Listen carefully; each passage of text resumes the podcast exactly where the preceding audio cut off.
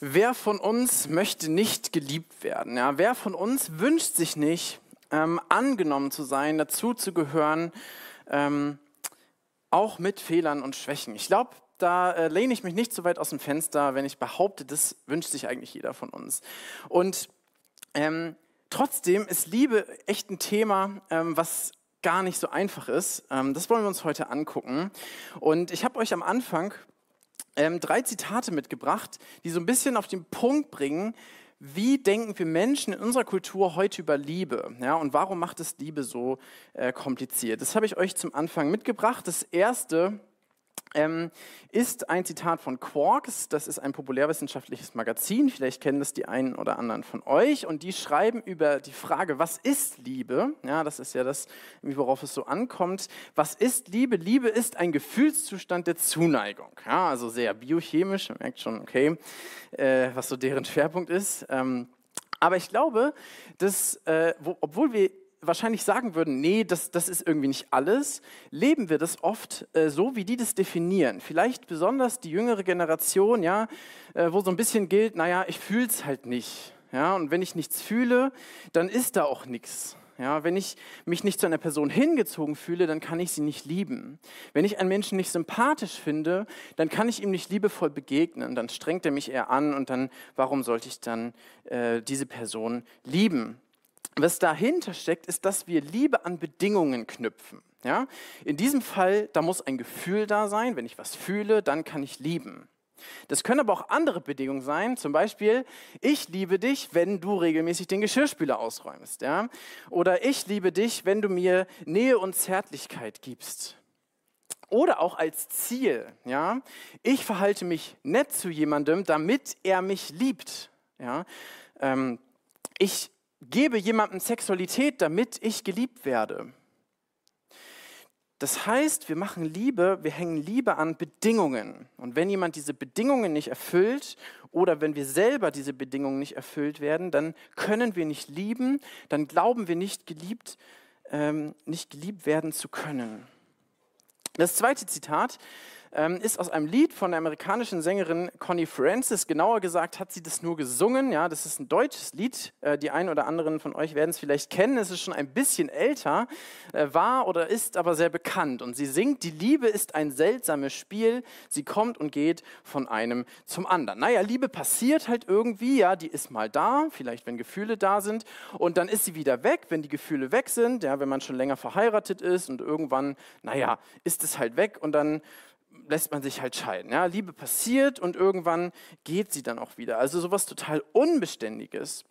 Das Krasse ist, dass sie in diesem Lied von einer Liebesbeziehung singt zu einem Mann und so nach dem Motto, naja, fast hätten wir geheiratet, dann hat er aber doch jemanden getroffen, die er hübscher fand und jetzt bin ich wieder einsam. Ja, total traurig eigentlich, aber wir merken, ähm, diese Unbeständigkeit von Liebe hängt für uns oft daran, dass Liebe auf Gegenseitigkeit beruht. Ja? Also ich äh, liebe eine Person und sie muss mich zurücklieben, ja? sonst zerbreche ich. Ich helfe einer Person, von der ich weiß, die hilft mir auch immer. Ja? Ich gebe einer Person, von der ich weiß, dass ich es auch zurückbekomme.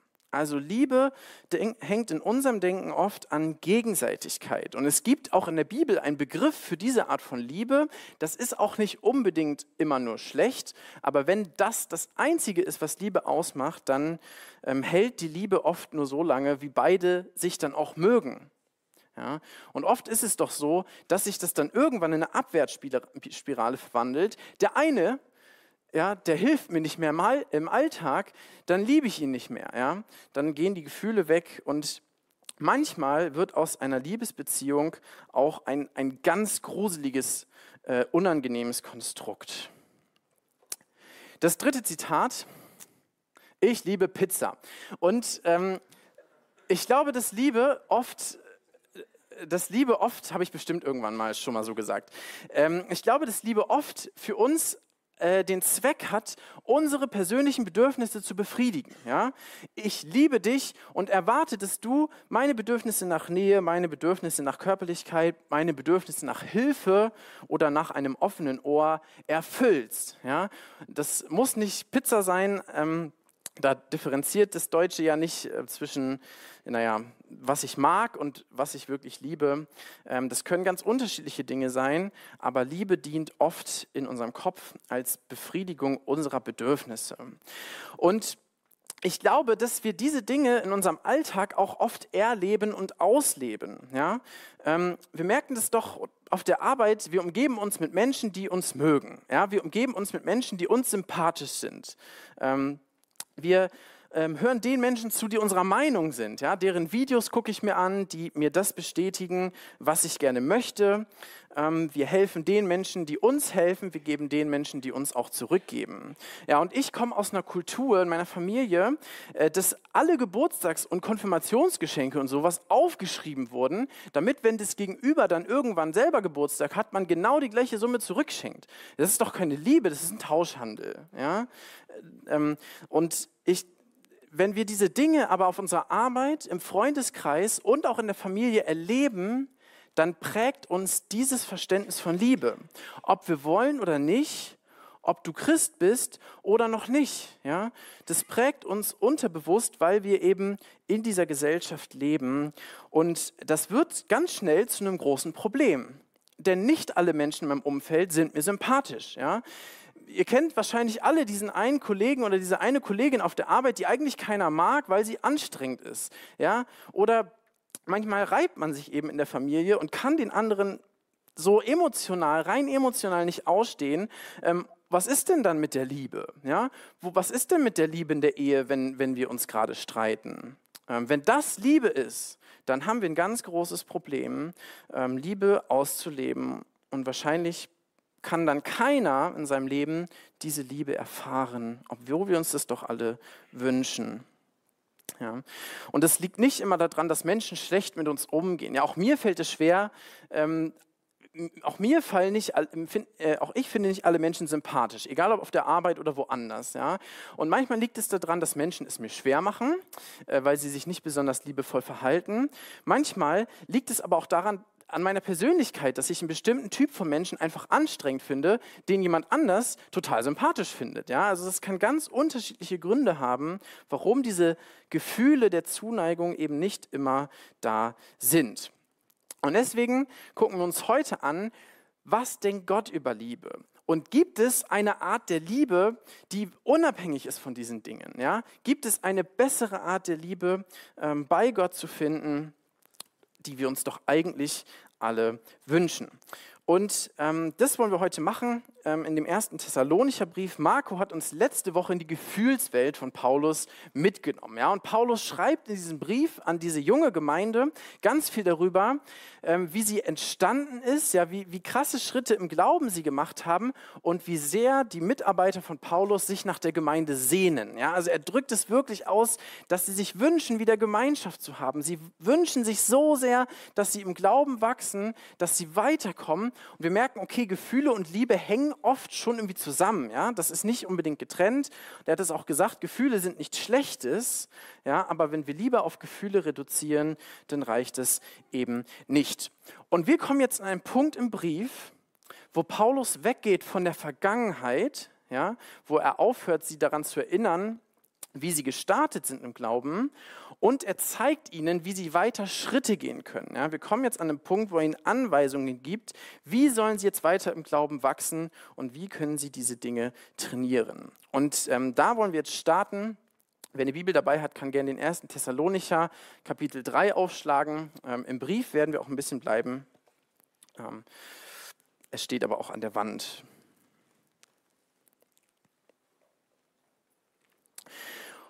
Und Paulus schreibt jetzt an diese junge Gemeinde, euch aber lasse der Herr wachsen und überströmend werden in der Liebe zueinander und zu allen. Gleich wie auch wir sie zu euch haben, das hat er so in dieser Sehnsucht ausgedrückt, damit er eure Herzen stärke und sie untadelig seien in Heiligkeit vor unserem Gott und Vater bei der Wiederkunft unseres Herrn Jesus Christus mit allen seinen Heiligen. Ich habe die Übersetzung extra gewählt, ähm, weil sie die gleichen Worte benutzt, die sie auch in den späteren Kapiteln benutzt. Und ihr seht schon, ich habe drei Worte angemarkert. Dieser Vers ist die Einleitung in den zweiten Teil des Briefes. Ja? Und diese drei Worte, Liebe, Heiligkeit und Wiederkunft oder Ankunft unseres Herrn, die kommen in den nächsten Kapiteln vor und dominieren diesen Brief. Ja, ähm, also wenn ihr den zu Hause lest und ihr merkt, oh, da steht das Wort nochmal, das ist der Einleitungsvers in den zweiten Teil. Und wir sehen schon, ähm, Paulus stellt die Liebe zueinander und zu allen anderen Menschen, stellt er voran, weil ihm das Thema so wichtig ist. Und er sagt auch warum, nämlich weil durch die gelebte Liebe die Herzen der Christen gestärkt werden und sie vorbereitet werden für alles andere. Ja? Also egal, ob es um Heiligkeit geht, also um Gott ähnlich zu sein und darin zu wachsen, das macht Chris nächste Woche, oder ob es darum geht, ähm, dass Jesus einmal wiederkommt und ich mich darauf vorbereiten möchte. Die Liebe bereitet uns auf diese Dinge vor. Und deswegen ist ihm dieses Thema so wichtig ähm, und er stellt es hier voran. Das Spannende ist aber, wenn wir dann weiterlesen, ja, dann gibt es sowohl zu dem Thema Heiligkeit oder Heiligung, gibt es mehrere Verse, ja, da schreibt Paulus einiges drüber. Und auch zur Ankunft von Jesus, wenn er wiederkommt, gibt es einiges. Zur Liebe schreibt er aber nur das hier, ja, im unteren Teil, im Kapitel 4. Es sind zwei Verse und das war's. Ja, über die Bruderliebe aber braucht man euch nicht zu schreiben, denn ihr seid selbst von Gott gelehrt, einander zu lieben. Dann können wir jetzt ja aufhören, Predigt fertig, ja, wisst ihr alle Bescheid. So einfach ist es natürlich nicht. Ja.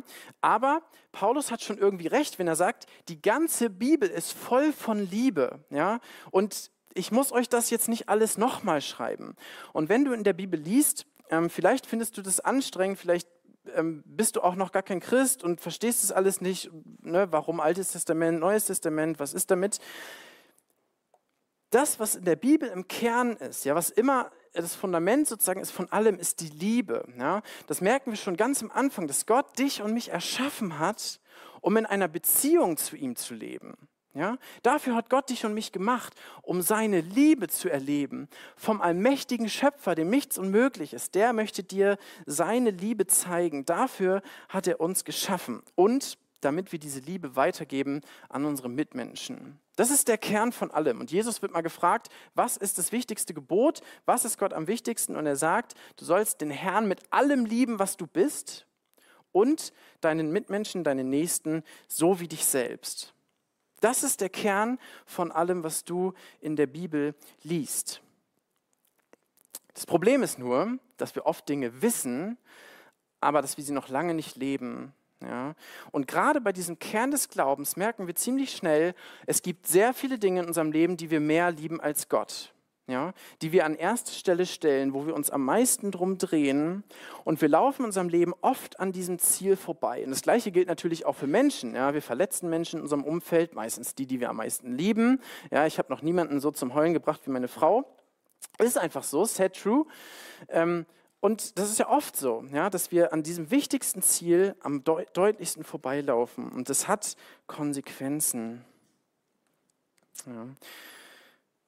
Deswegen gibt Paulus, äh, schreibt Paulus, obwohl er jetzt nicht dieses Thema so weit ausführt, äh, schreibt Paulus dieser Gemeinde im Laufe der nächsten Kapitel elf Verben, die die Liebe zueinander ausdrücken. Und ähm, ihr seht schon, in diesem Text steht jetzt Bruderliebe.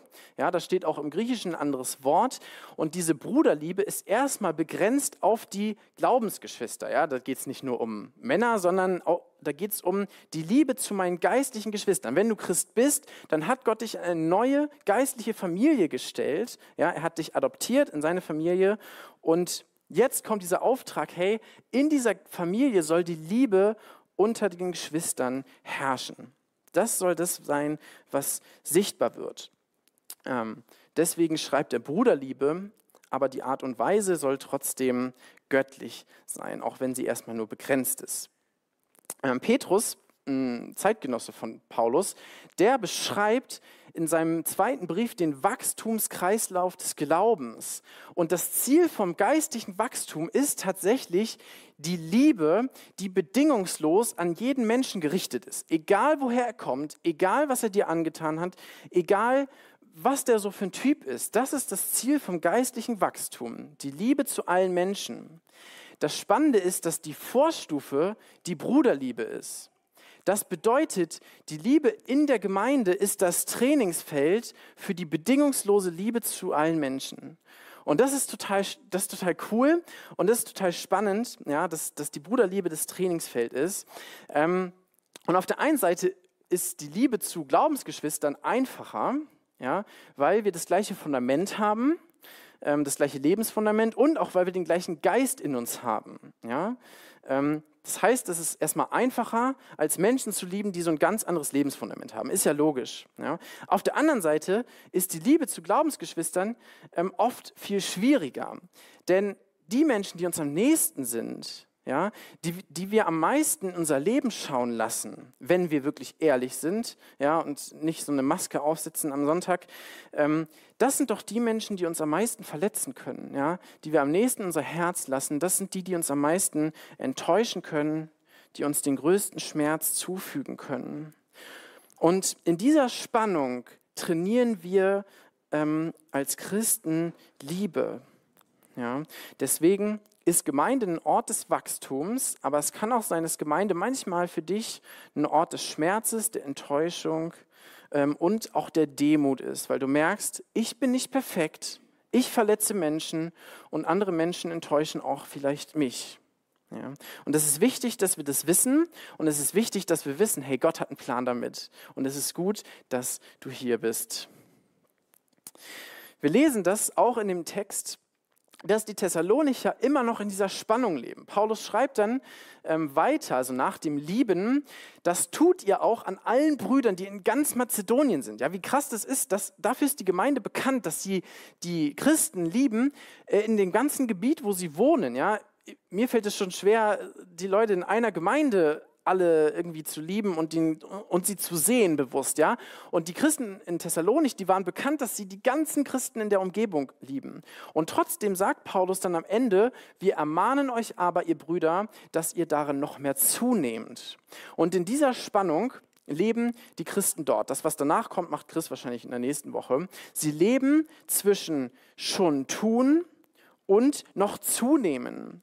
Sie leben in der Spannung zwischen schon vollkommen durch Jesus und noch am Wachsen. Sie leben in der Spannung zwischen dem neuen Menschen und der alten Natur, die immer noch um jeden Preis versucht, die Herrschaft in unserem Leben zu behalten.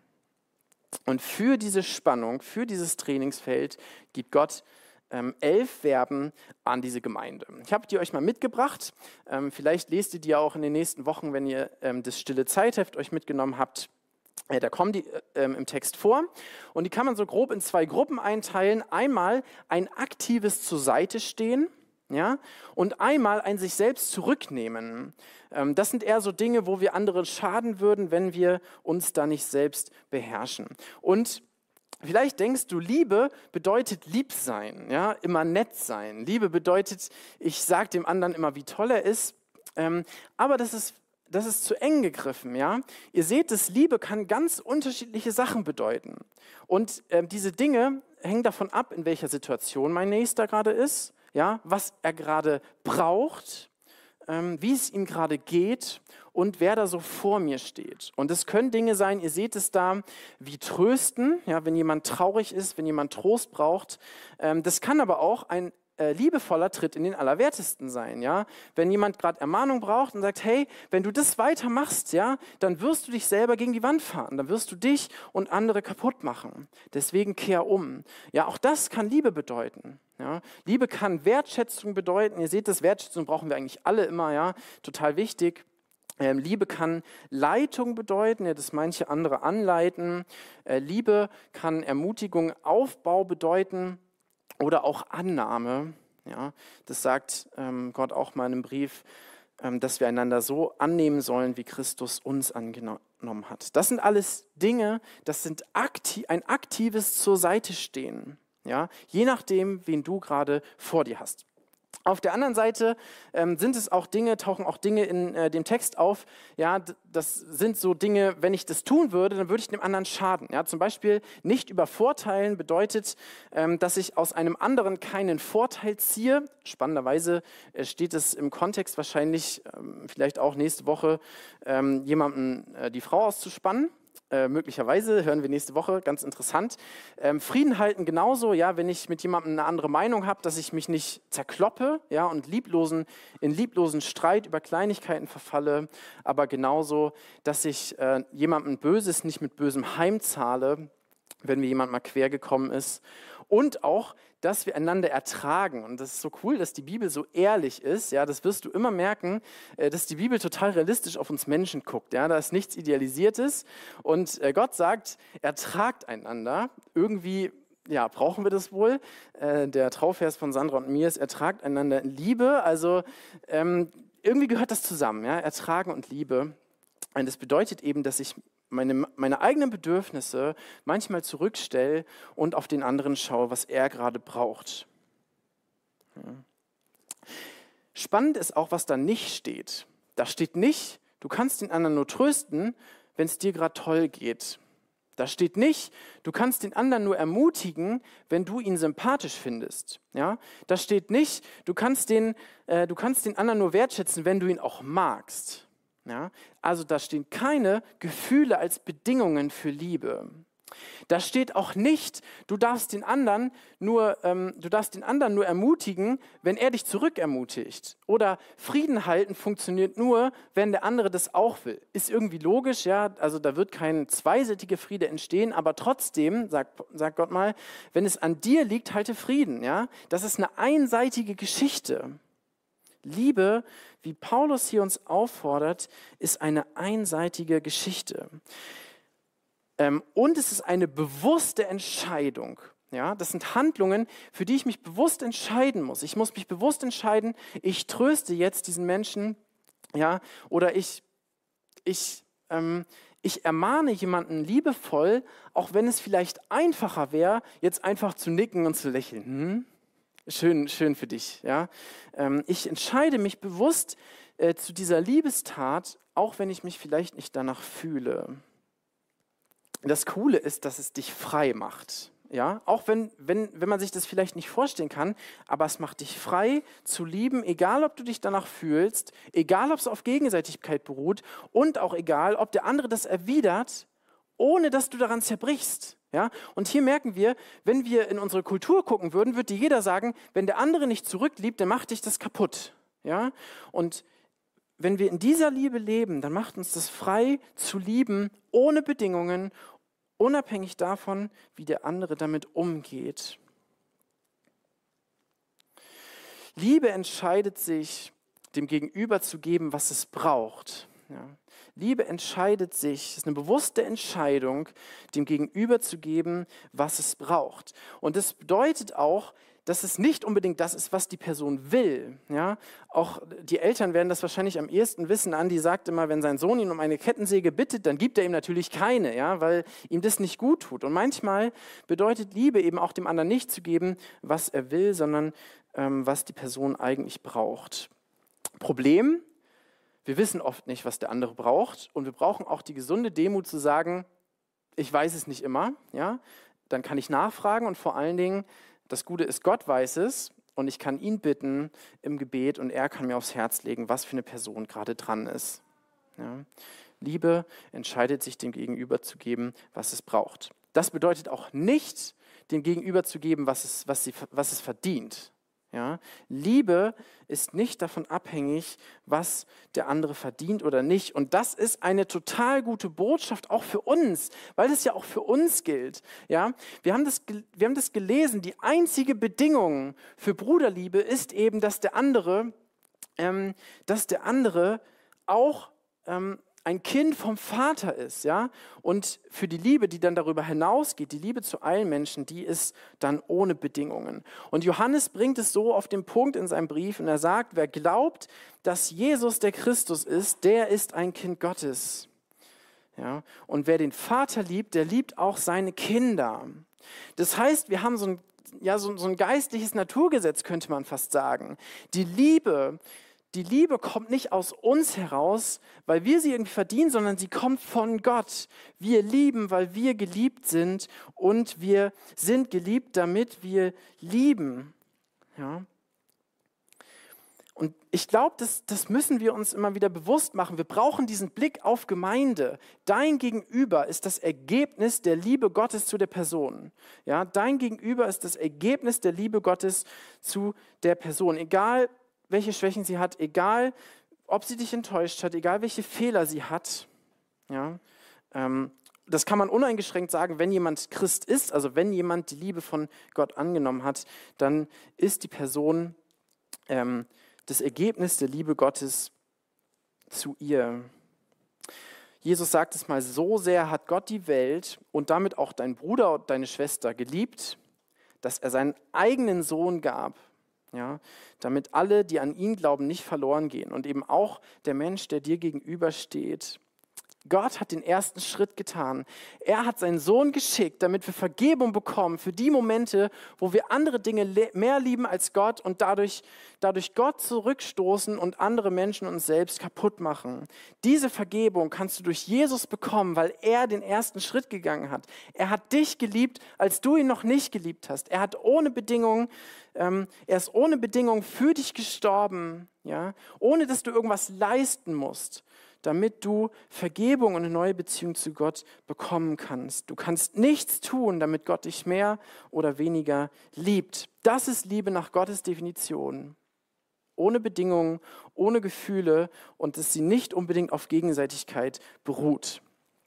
Aber, und es ist auch wichtig, Liebe bringt dir nichts, wenn du sie nicht für dich in Anspruch nimmst. Ja, das gilt für Menschen.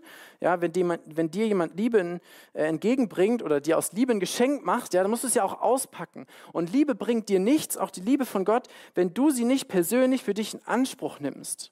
Ja, Gott bietet dir seine Liebe an, aber wenn du sagst, nee, möchte ich nicht, dann zwingt Gott dich nicht. Und dann wirst du auch in Ewigkeit nicht bei Gott sein. Das ist ganz wichtig. Die einzige Antwort auf Gottes Liebe, die angemessen ist, ist, dass, dass wir von unserem Leben ohne Gott umkehren, unser, Le unser Vertrauen auf Jesus richten ja, und anfangen, ein Leben in der Liebe Gottes zu leben.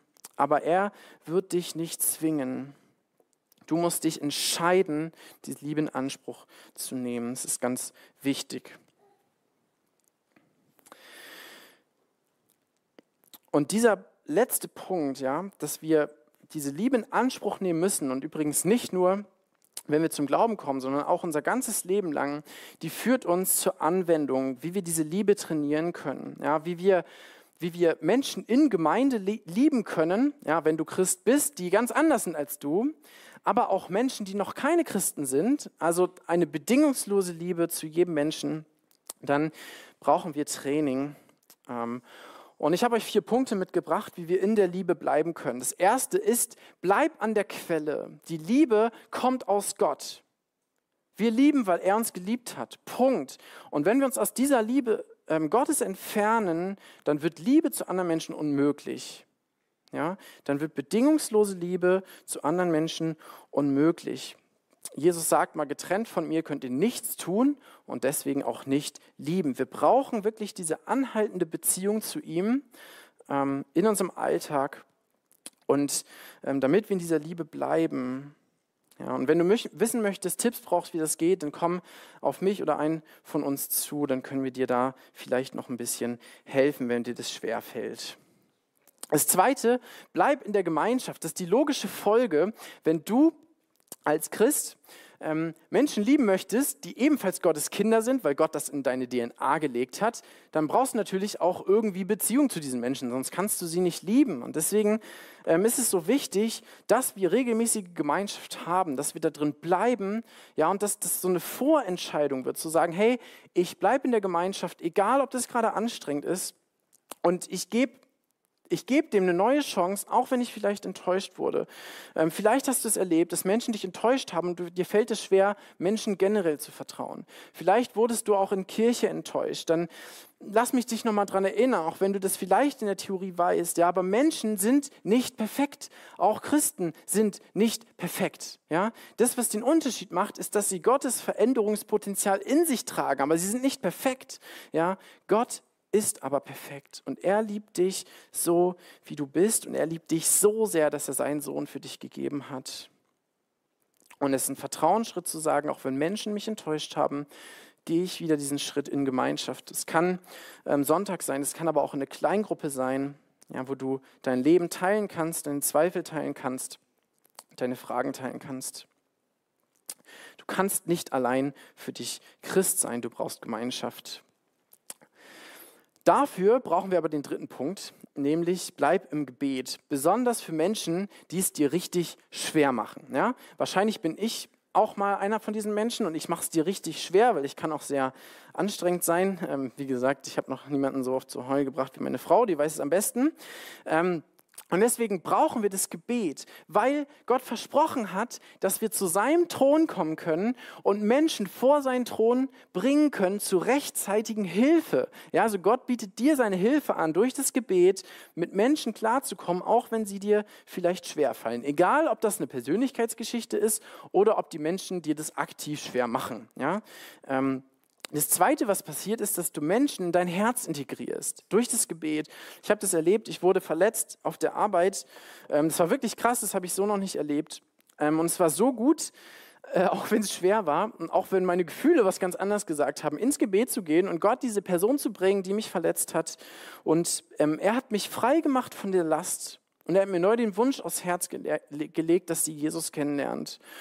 Und das erleben wir, wenn wir Menschen, die es uns schwer machen, ins Gebet bringen. Und da müssen wir dran festhalten, ja, damit Gott sie durch das Gebet auch in unser Herz integriert. Der vierte Punkt, das wird dann praktisch, bleib entschieden zu dienen.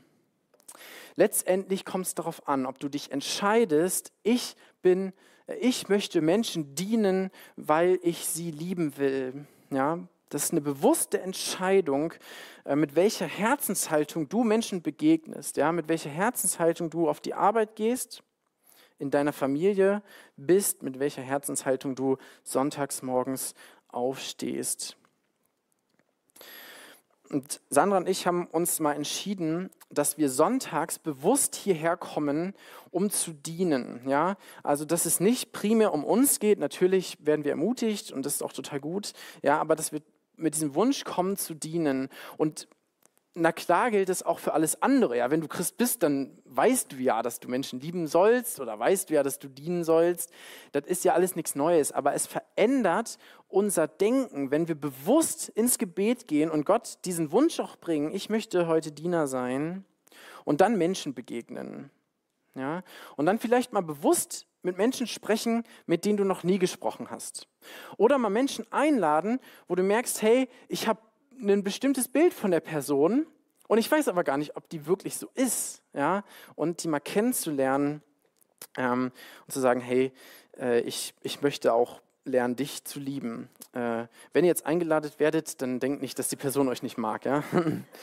ähm, aber es kann mal so ein konkreter Schritt sein, hey, ich diene, indem ich eine Person besser kennenlerne und ähm, mal frage, hey, wie kann ich dir zur Seite stehen? Bleib an der Quelle, bleib in der Gemeinschaft, bleib im Gebet und bleib entschieden zu dienen. Denn die Liebe entscheidet sich, dem anderen zu geben, was er braucht.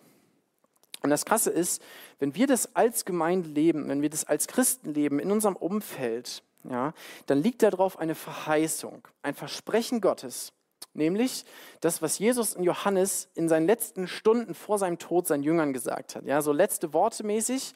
Und er sagt, daran werden alle erkennen, also die alle, die wir lieben sollen, daran werden alle erkennen, dass ihr meine Jünger seid, meine Nachfolger, wenn ihr Liebe untereinander habt. Ja, die Liebe, die wir als Christen untereinander haben, die praktisch tätig wird, das ist das Erkennungsmerkmal, dass wir zu Jesus gehören. Und diese sichtbare Liebe unter Christen macht den unsichtbaren Gott sichtbar. Also ein total, eine total coole Verheißung, was passieren kann, wenn wir in dieser Liebe bleiben, ähm, die Gott zu uns hat, aus der Liebe heraus leben, aus seiner Kraft. Dann erkennen Menschen, dass Jesus in unserer Mitte wohnt. Und ich möchte jetzt noch dafür beten, ähm, Ihr könnt gerne dazu aufstehen und äh, wenn du das, was ich bete, auch im Herzen hast, dann sag doch am Ende laut Amen. Die Band kann nach vorne kommen. Und wir wollen im Anschluss äh, mit Liedern antworten auf die Liebe, die Gott zu uns hat. Ja? Und das erste Lied heißt dann, ich liebe dich, Herr.